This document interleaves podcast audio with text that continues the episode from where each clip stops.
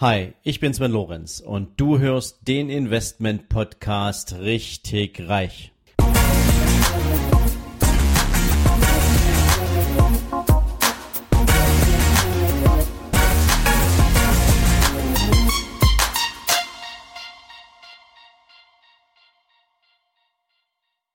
Hallo und herzlich willkommen zu einer neuen Ausgabe von deinem Investment Podcast richtig reich. Heute ist Mittwoch und Mittwochs haben wir ja immer mal spezielle Folgen für euch auf dem Zettel. Und so beginnt auch jetzt eine neue Folge beziehungsweise eine Reihe mit dem Titel Außergewöhnliche Investments. Also alles, was abseits der typischen Klassiker ist, wie Aktie, wie Rente, wie Immobilie und Co. Warum ist das spannend? Weil natürlich viele sich mit den Klassikern auskennen, aber die richtig Reichen beziehungsweise Menschen, die auch immer mal wieder einen neuen Reiz suchen, schauen natürlich über den Tellerrand und gucken sich an, welche Investmentarten, Investmentprodukte bieten denn auch entsprechend attraktive Rendite-Chancen. Und so habe ich mich im Markt umgeschaut und diverse verschiedene Investmentarten für euch gefunden, die ich euch jetzt der Reihe nach in den nächsten Mittwochfolgen gern vorstelle. Und beginnen möchte ich schon mit dem eher sammlerartigen Klassiker, nämlich mit dem Thema Uhren. Und das ist auch am Anfang ganz wichtig, einen Fakt auseinanderzuhalten, nämlich den Unterschied zwischen einem Sammler und einem Investor. Der Sammler hat natürlich eine Uhr zum persönlichen Vergnügen und der kauft sich auch nicht bloß eine, der kauft sich vier, fünf, sechs, sieben, acht verschiedene Uhren über eine entsprechend lange Zeit, hat aber in aller Regel nicht den Anspruch, diese Uhr aus wirtschaftlichen Interessen heraus wieder zu veräußern, sondern er möchte sie einfach behalten. Der Investor hingegen hat ein völlig anderes Motiv. Der möchte natürlich über die Zeit, die er dieses Investment hält, auch eine entsprechende Rendite erwirtschaften. Aber beginnen wir mal ganz am Anfang. Da muss man eine Sache schon mal klarstellen. Während die meisten Menschen davon ausgehen, dass der Wert einer Uhr auch als Investitionsobjekt stark an der technischen Qualität oder an den verarbeiteten Komplikationen orientiert ist, stimmt es eigentlich nicht. Denn nur die Bewertung des Käufers, der Marktpreis, macht am Ende hier wirklich den Wert der Uhr aus. Das hat was damit zu tun, wie bei einer Aktie auch. Ja? Du kennst das, ähm, die Aktie hat einen entsprechenden Buchwert von X, aber der Markt zahlt einfach Y, weil in diesem Aktieninvestment eine extrem hohe Potenzialvermutung steckt und so ist es bei Uhren auch. Und das hat natürlich was damit zu tun, wie bewertet man das Entwicklungspotenzial einer Uhr. Und das hat auch was damit zu tun, wie knapp ist denn eigentlich ein spezielles Produkt, eine spezielle Uhr.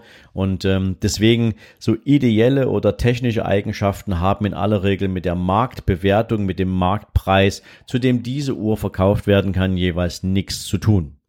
Und für alle die, die sich jetzt intensiver mit dem Thema auseinandersetzen wollen, habe ich jetzt mal drei Tipps herausgesucht. Dabei habe ich mich an Walter Castillo orientiert. Walter Castillo ist ein Mann, der sich insbesondere auf die Investition in klassische Military oder Vintage Watches ähm, spezialisiert hat und ähm, dort entsprechend eine extrem hohe Expertise besitzt.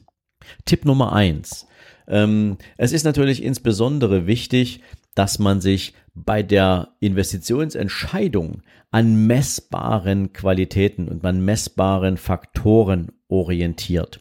So ist es zum Beispiel so, dass neue Uhren, also wenn jetzt irgendein Hersteller eine neue Uhr rausbringt, dann wird das meistens ja in Masse produziert, ähm, dass neue Uhren ein relativ geringes Potenzial haben, als Investment herzuhalten. Das kann spannender werden bei Herstellern von Luxusuhren, wie zum Beispiel Rolex, Patek Philippe, Tag Heuer, IWC oder ähnliche, ähm, wo dann meistens auch entsprechend limitierte Auflagen vorhanden sind, ähm, die schon mal eine sehr eingeschränkte Verfügbarkeit der jeweiligen Uhr ähm, ausstrahlt. Und da muss man sich wie bei anderen Investmentarten auch natürlich Gedanken machen, wie setzt denn sich so ein Preis zusammen. Und es gibt natürlich den typischen Grundpreis, den Basispreis, das ist der Uhrmacherpreis, also der Preis, zu dem die Uhr hergestellt wurde. Ähm, auf diesen Preis werden dann in aller Regel Weichkosten aufgeschlagen, die haben was mit Vertrieb, mit Transport etc. zu tun. Und ähm, wie ihr das wisst, sind ja die meisten Uhrenproduzenten nicht automatisch auch Händler, sondern die haben angeschlossene exklusive Vertragshändler. Ähm, und die wollen natürlich alles auch eine dicke Provision drauf haben. Und je nachdem, wie die mit dieser Provision umgehen, im Vertrieb dieser Uhren liegen die Kosten und die Marge ähm, auf die jeweiligen Uhrmacherkosten in unterschiedlichen Segmenten. Ja, und dann kommt natürlich noch eins dazu, dass ein Uhrenmarkt prinzipiell auch nicht transparent ist. Es kann zum Beispiel sein, dass du ähm, eine Uhr in Deutschland zum Preis von X bekommst und dieselbe Uhr kriegst du in einem anderen Land zum Preis von Y. Und dann kann es natürlich sein, je nachdem, wie verfügbar die Uhren sind, dass du die im Internet dann ähm, über andere Händler dann zu einem noch teureren Preis kaufen kannst. Ähm, so ein typisches Beispiel ähm, der letzten zwölf Monate ist ähm, Rolex. Ja, Rolex ähm, hat verschiedene Modelle draußen. Rolex bringt jedes Jahr auch nur eine entsprechend limitierte Anzahl an Uhren raus und Rolex machen wir mal ein Beispiel. Es gibt eine GMT2 ähm, von Rolex, ähm, die gibt es in unterschiedlichen Versionen. Ähm, und wenn man bei Rolex reinguckt, dann kostet diese Uhr zum Beispiel im Markt äh, oder angeboten von Rolex selbst als Empfehlung für einen Preis etwas mehr als 8000 Euro. Und wenn du im Internet guckst, dann kostet die 9500 Euro oder 10.000 Euro und guckst du zum Beispiel ähm, dann bei deinem Uhrmacher beziehungsweise beim Juwelier kostet die irgendwas um die 8.900 Euro. Also du kannst für dieselbe Uhr sehr, sehr unterschiedliche Preise erzielen, aber auch bezahlen. Äh, das hängt jetzt tatsächlich davon ab, wie sehr ist dieses Modell halt nachgefragt ähm, und wie stark limitiert ist dieses Modell. Und wenn man Walter Castillo äh, äh glauben kann, dann empfiehlt er zum Beispiel gerade für den Anfänger ein typisches Basisinvestment eben eine Rolex oder halt eine Patek Philippe, also eine Uhr, die ähm, schon durchaus einen gewissen limitierenden Faktor hat, aber die auch vom preislichen Niveau her noch vertretbar ist. Wenn dann das Basisportfolio steht, ähm, dann empfiehlt Castillo auch den Einsatz von Exoten beziehungsweise Wachstumswerten. Das sind also zum Beispiel Uhren mit einer entsprechenden Potenzialstory dahinter. Und Storytelling ist bei Uhren zum Beispiel extrem wichtig. Da gibt es zum Beispiel die Story zur Entstehungsgeschichte der Rolex Pepsi. Ihr habt die Uhr vielleicht schon mal gesehen. Das ist so diese typische Rolex mit der blau-roten Lünette. Ähm, und die Story ist zum Beispiel die, dass irgendwann die heute leider nicht mehr existierende Fluggesellschaft Pan Am eine Uhr gesucht hat, die es ihren Piloten ermöglicht hat, in zwei verschiedenen Zeitzonen direkt auf der Uhr ablesen zu können und bat eben Rolex, eine, eine, Uhr genau für diesen Anspruch zu entwickeln. Und damit es auch einen Wiedererkennungswert gab, hat man diese Uhr eben in den Firmenfarben von Pan Am, also in Rot und Blau, kreiert. Ja, also das ist zum Beispiel eine Story. Oder es gibt eine Story um die Firma, um die Uhrenmarke Panerei. Ja, es, die Panerei ist zum Beispiel eine sehr, sehr coole Uhr, ähm, italienische äh, Marineuhr gewesen, die ähm, bis zu dem Zeitpunkt vor ein paar Jahren relativ unbekannt war ähm, und eigentlich eher so ein, so, ein, so ein geheimes Dasein gefristet hat. Und die Story, es ist so ein bisschen Mythos dabei, ähm, hat was damit zu tun, dass Sylvester Stallone den Film Daylight in Italien, in Florenz gedreht hat. Und ähm, während seines Aufenthalts hat er den kleinen Laden von Officine Panerei gefunden und ähm, hat sich in die Uhr verliebt und ähm, hat dort schon mal den ganzen Laden leer gekauft. Und zu diesem Zeitpunkt hat diese Uhrenmarke damals echte Existenzprobleme gehabt. Ähm, und der Sylvester Stallone hat seine ganzen Freunde mit dieser Uhr beschenkt und hat dann weiterhin dafür gesorgt, dass diese Uhrenmarke eine entsprechende Finanzspritze zum Weiterexistieren bekam und so hat diese Uhrenmarke dann ihren Siegeszug rund um die Welt ange, äh, angetreten und ist heute eine der, ich sag's mal, immer noch vorhandenen Geheimtipps auf dem Uhrenmarkt. Und ähm, das sind so Geschichten, die natürlich mit einer Investition in eine solche Uhr einhergehen. Und das macht es für einen Investor am Ende auch spannend, eine solche Uhr entsprechend zu besitzen. Insbesondere, wenn sie natürlich eine besondere Limitierung hat. Also das mal zum Thema Story, die hinter einer Uhrenmarke stehen kann. Ja, wie gehen jetzt professionelle Investoren vor? Die richtigen Profis machen es natürlich so, die kaufen sich die Uhr, die sie gern haben wollen, ähm, über ihren entsprechenden Händler und halten sie dann im Bestand. Und über einen entsprechenden Zeitraum sollte dann, wenn die Idee aufgeht, diese Uhr natürlich auch an Wert zunehmen, in Abhängigkeit der Seltenheit dieser Uhr und natürlich auch der entsprechenden Marktlage und die cleveren Investoren verkaufen diese Uhren dann zu einem späteren Zeitpunkt. Ähm, das kann mal früher oder später der Fall sein ähm, über ein Auktionshaus. Und damit haben wir natürlich auch schon wieder mal eine extrem hohe Intransparenz der Marktpreise gegeben, denn eine Auktion in den USA kann natürlich einen ganz anderen Preis hervorrufen als eine Auktion in London, meinetwegen.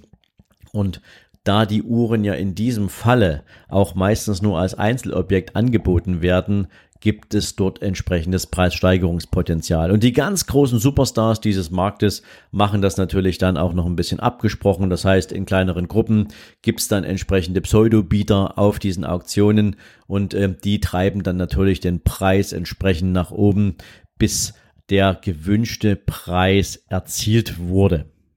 Ein berühmtes Beispiel ist die Patek Philippe Referenz 1518 in Edelstahl. Die wurde zum Beispiel im Jahr 1944 zum ersten Mal verkauft und damals hatte die einen Listenpreis von 2265 Franken. Für die damalige Zeit schon ein extrem teures Uhrwerk oder eine extrem teure Uhr. 2016 wurde diese Uhr im November für 11 Millionen und 2000 Schweizer Franken versteigert. Also hier kann man mal sehen, ähm, das ist wahrscheinlich dann auch ein vererbtes äh, äh, Stück. Allerdings, was für eine Wertsteigerung in einer solchen Uhr drinsteckt, ähm, das ist teilweise echt irre. Aber man braucht eben auch einen extrem langen Atem, ähm, wenn man solche Preise erzielen will und natürlich ein extrem seltenes Stück.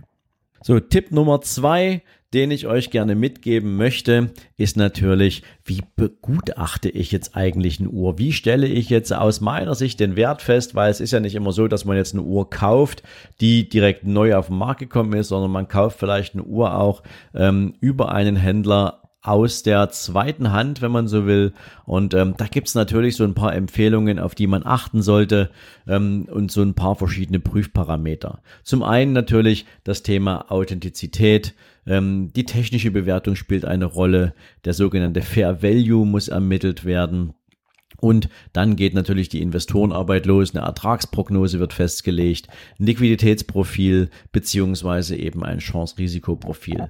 Gehen wir aber mal auf die wichtigen Themen drüber. Authentifizierung ähm, spielt natürlich eine große Rolle. Und Authentifizierung heißt, wie nah ist die Uhr, die ich erwerben kann, ähm, zum Beispiel am Original. Und da gibt es spannende Kategorien, das war mir auch neu. Ähm, zum Beispiel ähm, gibt es fünf verschiedene Kategorien, nach denen dieses Thema beurteilt werden kann. Und ich nehme jetzt mal nur die eins, das heißt 100 Prozent und das würde bedeuten, ähm, es ist ein komplett originaler Zustand ähm, der ursprünglichen Fertigung und ähm, außer dass es vielleicht ein paar technische Reparaturen oder Wartungen mit Originalteilen gegeben hat, gibt es keine technischen oder optischen Veränderungen. Und Kategorie 5 würde bedeuten, ähm, das entspricht einem Wert von 25 Prozent. Ähm, es wäre eine Fälschung, in die Originalteile verbaut worden sind. Ja, und nehmen wir uns beispielsweise jetzt gerne auch noch das Thema Ertrag vor. Man geht davon aus, dass in einem guten Uhreninvestment pro Jahr Zuwächse von 6 bis 10 Prozent machbar sind. Allerdings natürlich alle Risiken hier entsprechend trotzdem vorhanden sind, die mit einer Wertentwicklung auf eine Uhr einhergehen können. Ja, und wenn ich dann eine Uhr nach einer entsprechenden Haltezeit verkaufe, dann kommen wir zu Punkt drei ähm, und der ist nicht zu vernachlässigen, denn wie bei allen Investments muss man natürlich die Rechnung auch wieder mit dem Finanzamt machen. Grundsätzlich gibt es drei Ebenen, auf denen man sich bewegen kann. Das heißt, bleiben die getätigten Umsätze gering, also dass man jetzt nicht unbedingt davon ausgehen muss, dass es sich um eine gewerbliche Tätigkeit handelt, dann gelten die sogenannten privaten Veräußerungsgeschäfte und hier heißt es, liegt also zwischen dem Erwerbszeitpunkt und dem Verkaufstermin mindestens ein Jahr, so kann der Verkäufer den Gewinn steuerfrei einstreichen. Dann gibt's natürlich noch die unterjährigen Spekulationsgeschäfte mit einer Freigrenze von 600 Euro. Sollte die überschritten werden, dann kommt natürlich die Steuer zum Tragen und der Gewinn muss unter sonstigen Einkünften dem zu versteuerten Einkommen zugerechnet werden. Problematischer wird es dann, wenn die getätigten Transaktionen von Investoren nach Höhe und Anzahl ähm, die Grenze zur Gewerblichkeit überschreiten. Und damit es hier kein böses Erwachen gibt, sollte natürlich jeder Investor, bevor er jetzt seine Aktivitäten wirklich aufnimmt, seinen steuerlichen Status in diesem Zusammenhang mal prüfen lassen, ähm, damit es am Ende kein böses Erwachen gibt und das Finanzamt jetzt nicht um die Ecke kommt und dann plötzlich hier entsprechende Gewerbesteuer beziehungsweise sogar noch Umsatzsteuer auf die entsprechenden Transaktionen geltend machen kann. Fazit zum Thema Investment in Uhren. Man muss sich intensiv mit dieser Materie auseinandersetzen. Das heißt also wirklich nah dranbleiben an den Märkten und am Ende sicherlich auch mal ein bisschen Glück haben, denn richtig kurzes und schnelles, leichtes Geld lässt sich mit Uhren in der Regel nicht verdienen. Denn der Preis von Uhren ist natürlich auch extrem stark abhängig von Lust und Laune der entsprechenden Marktteilnehmer, von den Momentaufnahmen, von der Nachfrage nach einer bestimmten Art von Investment und auch so manche in der Vergangenheit als extrem wertvoll gehandelte Uhr ist heute zum Teil nicht mal mehr das Materialwert, aus dem sie gemacht worden ist. Das hat auch einfach was damit zu tun, dass natürlich gerade im Bereich der Liebhaberinvestitionen die Schwankungen extrem hin und her gehen und insofern niemals eine Garantie dafür existiert, dass der angestrebte Gewinn auch tatsächlich erzielt werden kann. So, und damit sind wir am Ende der heutigen Folge. Ich hoffe, mein kleiner Ausflug in den Bereich außergewöhnlicher Investments. Heute mit dem Thema Uhren. Hat dir gefallen? Du hast ein paar neue Impulse gekriegt, du hast ein paar andere Sichtweisen bekommen auf die Möglichkeiten zum Thema Investieren. Wünsch dir jetzt einen extrem erfolgreichen Tag und freue mich, wenn du morgen wieder mit am Start bist, wenn es heißt, herzlich willkommen zu deinem Investment Podcast richtig reich. Wenn dir diese Folge gefallen hat, dann freue ich mich, wenn du mir bei iTunes eine coole Bewertung dalässt. Noch besser ist natürlich, wenn du mir eine Rezension schreibst, was dir an dieser Folge, was dir an meinem Podcast besonders gefällt. Ja, und natürlich freue ich mich, wenn du auf meiner Seite sven-lorenz.com vorbeischaust. Dort findest du nochmal alle Podcast-Folgen zusammengefasst Dort findest du unter Bücher und Downloads natürlich auch mein Buch nicht auf den Kopf gefallen. Du findest zusätzlich jede Menge Buchempfehlungen, die ich für dich auf meiner Seite zusammengefasst habe, so dass du immer up to date bist, welche Bücher ich für dich jetzt gerade hier auf der Empfehlungsliste habe. Und natürlich freue ich mich, wenn du deinen Freunden von diesem Podcast erzählst, wenn du Menschen daran teilhaben lässt, was du für dich auch hier als besonders wertvoll empfindest. Und in diesem Sinne sage ich natürlich schon jetzt ganz, ganz herzlichen Dank für deine Weiterempfehlung, für dein Ohr in meinem Podcast und wünsche dir jetzt einen super entspannten restlichen Tag. Ciao.